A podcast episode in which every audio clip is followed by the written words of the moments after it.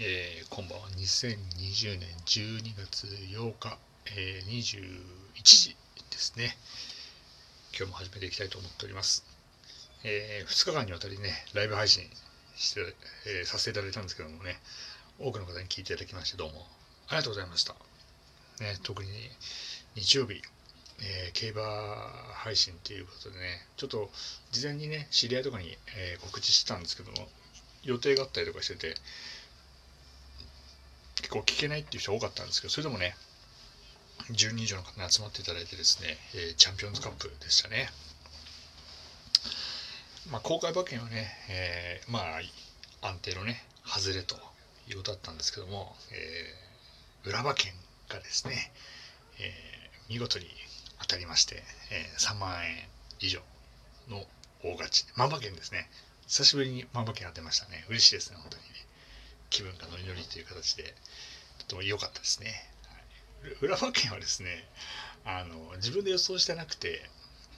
まあ、結構ね、予想とか予想家とかいう人で、えー、1レースとか、いつの日のレースみたいなので、あの、有料でね、あの、配信してる人がいるんで、その中でちょっと自分が最近気になってる、えー、馬券師の人がいて、その人の馬券、あまあ、公開馬券みたいのをちょっと、買わせていただいてまんま乗っかったんですけども見事にですね、え当てていただきまして4レース1日4レースか5レースぐらい絞ってですね配信するんですけどもチャンピオンズカップが一番最後の、えレースでそれまでね日曜日ね全く当たらなくてえっ、ー、とまあ買い目いろいろあってまあなんだかんだ5000円ぐらい使っててでまた負けたらちょっとまずいなと思ってたんですけども、えー、見事にですね挽回しましてですね裏馬券のおかげで、えー、公開馬券の負けは全部回収しきってですねもうこのまま公開馬券あともう3週4週かかんないけどやっててもですねまあまあまああの秋競馬は、えー、裏馬券のおかげで、えー、トータル収支は全てプラスという状況なんでねもう公開馬券しなくてもいいんじゃないかなと思っておりますけどもですね、えー、聞きたがってる人がねマニアの人がいますんでまあね、まあちょっとね、あ当たり前でやるっていうふうに言ってしまったんでね、当たり前でやりますんで、えー、このままいった、本当にこのままいったら、金杯まで行ってしまって、えー、2021年最初の G1 のフェブラリーステックスまで行ってしまうんじゃねえかなみたいなのがあったんですけども、まあ、事前にね、あのクリソベリルが一番人気って絶対強いって分かったんですけども、ちょっと怪しいなっていう情報はいろいろ聞いてて、調教の段階から、えー、あんまり不正まで勝ってなくてしかも前日まで調教してるんですよね土曜日。輸送の日まで。ちょっとこれ怪しいんじゃねえのみたいなのがあったんですけどやっぱりですね調教を裏切らないなと思って、えー、予想予想実力あるんで普通に走ってれば勝ったと思うんですけども、まあ、普通に走らなかったんで負けてしまってですね。で、まあ、戸崎啓太、騎乗の中和ウィザード、安定してましたね、安定。うん、で、3着はインティ。中京のチャンピオンズカップとか、中京のレースは走りますね、インティってね、すごくね。うん、でね、えー、終わってみれば去年の1着から4着が1着と4着だけ入れ替わって終わったっていう形で、3年単だと20万ぐらいついたんですよね。まあまあ、ちょっと買えないですよね。さすがに。まあ、ゴールドドリームと中和ウィザードは買えたかもしれない。インティはちょっと全然今年走ってなかったんで、いくら去年のフェブラリーステークス勝ったりもあっては言っても、今年はもう完全に下降線たどってて、もう走んねえなって言われたんですけどね。やっぱここはね、やっぱ天才武とか、うまい騎乗しましたよね。うん。いや、そこはね、飛ぶぞって言われてますけど、飛ばなかったインティはね。個人的に普通に買ったら絶対インティ行かなかったんですけどね、えー、カリスマ馬券さんがね、あの一応あの公開馬券に入ってたんで、そのまま何も考えずに買ったっていうのが当たってしまってね、ラッキーっていう感じでしたね。クリスベル1.4倍だったんでね、みんな買ったんでしょうね。公開馬券ではね、まあ、1着、2着、うん、やっぱ飛ばないんじゃねえのと思ったんですけどね。先週のね、コントレールもジャパンカップと状況が調子よろしくないっつって、多分飛ぶならコントレールって言ってたんですけども、飛ばなかったんですよね。2着まで来たんで、実力ある馬って強いんだなと思ってたんで、えー、今週も来るかと思ったんですけど飛びましたね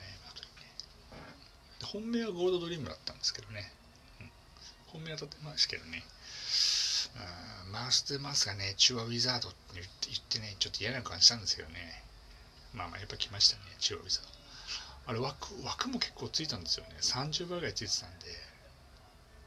ああ、買っときゃなと思って、ケチンなり買ってても、ね、いっぱいついたんで、そうですけど、まあ、まあ、しょうがないです。まあ、当たったからね、よししましょう。欲を持っちゃうとね、よろしくないんでね。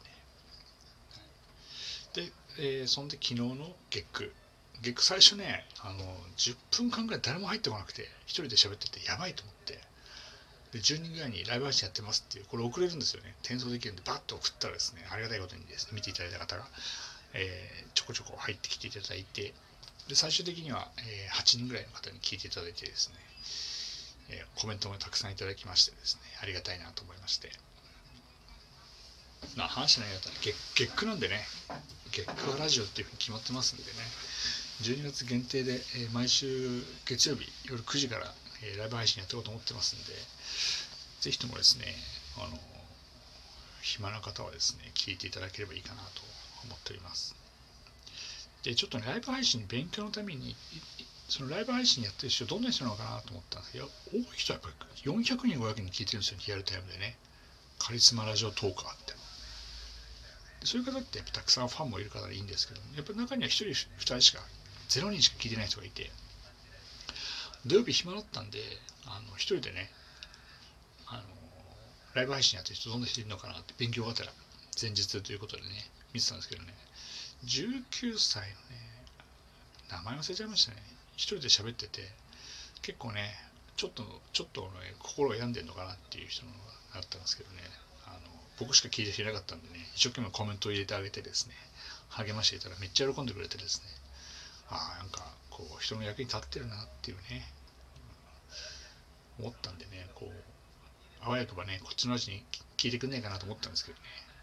まあ、特に聞いていただけなかったみたいな。まあ、それはいいんですけど、結構ね、このラジオトークってライブ配信やってる人たくさんいますんで、あの、昨日のね、中でもその UberEats の配達員のクレームみたいなね、話もさせていただいたんですけども、結構面白いんで、いつ聞いても誰かしら配信してますんで、えー、とてもね、楽しいラジオだと思いますんで、聞いていただければいいかなと思ってます。まあでもね、あの、日曜日の15時と月曜日の21時からはね、えー、このサラリーマンタームロードのライブ配信を聞いていただければいいかなと。えー、トースポを買ってですね、昨日も話しましたけど、トースポを買いまして、なんかいいネタないかなみたいなね、えー、ネタを探してたんですけどね、ちょっとあんまり昨日、昨日はね、いいネタがなかったんで、毎週月曜日トースポ買ってね、やっていこうかなと。タイトルが良くないのかな？ターミネルトステーションだっていうのはあんまりよろしくないのかなと思ってますんで、ちょっとね、来週以降またいろいろちょ手を考えてですね、配信を考えていこうかなと思ってますね。うん、あのそれじゃびっくりしたのはね、この、もうちょっともう手元にないんですけどね、木崎木崎なんとかさん、宝塚の女優さん、めっちゃ可愛かったですね。そうそうそう。なんか俺のベスト3みたいな感じで勝手にクリスマスソングと正月ソングとみたいな散々あの 突っ込んでいただいたんですけどね、まあ、それはちょっとねネタバレになっちゃうんでね。それやりますからいつでね、はい、であとはねちょっと今後のスケジュール的にはですね俺の気になる人ベスト3っていうのをねあのどっかのタイミングでやっていこうと完全に気持ち悪いただのねおじさんがね最近気になる女性3人あげようと思ってますんであの気になる方は、ね、ぜひとも聞いていただいて、おそらく多分この3人はね、誰もあの知らない人だなと思ってますけどね、とってもね、あの素敵な女性を3人見つけましたんで、聞いていただいて、あこんな人いるんだっていうのをね、見ていただければいいかなと思ってますね。そうですね。ということでね、今週はまたゲスト、えー、火水木金土喋りますって言ってしまったんで、えー、火水木金土喋っていこうかなと思ってますけどもゲストをね呼ばないと途中でギブアップしてしまうかもしれませんけどもねもしかしたらちょっとね途中で、え1日空いてしまうとか2日空いてしまうことも全然考えられるんですけどライブ配信って楽なんですよね。その場その場で喋っちゃえばいいんで。なんでね、うん、結構楽なんでもしかしたら1日2日飛ぶかもしれませんけど基本的にはねあの毎日配信していこうかなと思ってますんで誰も知らないサラリーマンのタームのこともね99年の1月の浜崎あゆみで止まってますんで、えー、その続き今一生懸命ね記憶を遡って考えてますんでまたどっかのタイミングでお話をさせていただければいいかなと思っております。はい。ということで、えー、寒い日が続きますけども、手洗い、うがい、鼻うがいですね、していただいて、コロナとインフルエンザにかかんないようにしていただければいいかなと思っております。ではまた明日同じぐらいの時間にお会いしましょう。どうもありがとうございました。失礼いたします。